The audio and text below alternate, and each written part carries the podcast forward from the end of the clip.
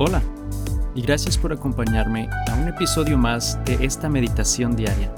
Mi nombre es Carlos Josué Guevara y mi deseo a través de este podcast es compartir en un par de minutos una pequeña reflexión de lunes a viernes con el propósito de llevar una palabra de bendición a tu vida y acercarte más y más en tu relación con Dios. La Biblia dice en Romanos 12:12, 12, alégrense por la esperanza segura que tenemos. Tengan paciencia en las dificultades y sigan orando. En este pasaje hay una afirmación y verdad en la cual podemos confiar y nos podemos aferrar. Y es el hecho que Dios promete estar con nosotros siempre. Es nuestra fortaleza y nuestra torre fuerte. Esa es la esperanza segura que tenemos, pero nuestro mayor enfoque se concentra en la segunda parte de este pasaje, tener paciencia en las dificultades y seguir orando.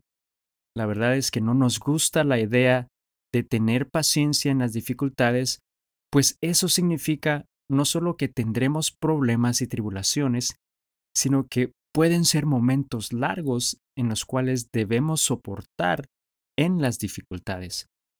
Pero no debemos olvidar esa primera parte del pasaje alegrarnos pues tenemos una esperanza segura. Y es que Dios nos fortalece y que suya es la victoria. Por eso nos anima a seguir orando, pidiéndole a Él su fortaleza y que su plan y su propósito pueda llevarse a cabo para que su propósito y su voluntad sean cumplidos exaltando su nombre. Así que si estás en medio de dificultades hoy, puedes alegrarte al saber que tienes una esperanza segura que es Dios a tu lado, en quien puedes apoyarte y en quien puedes confiar.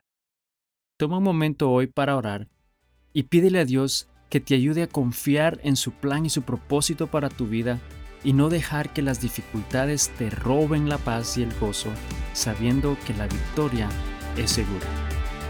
Eso es todo por hoy.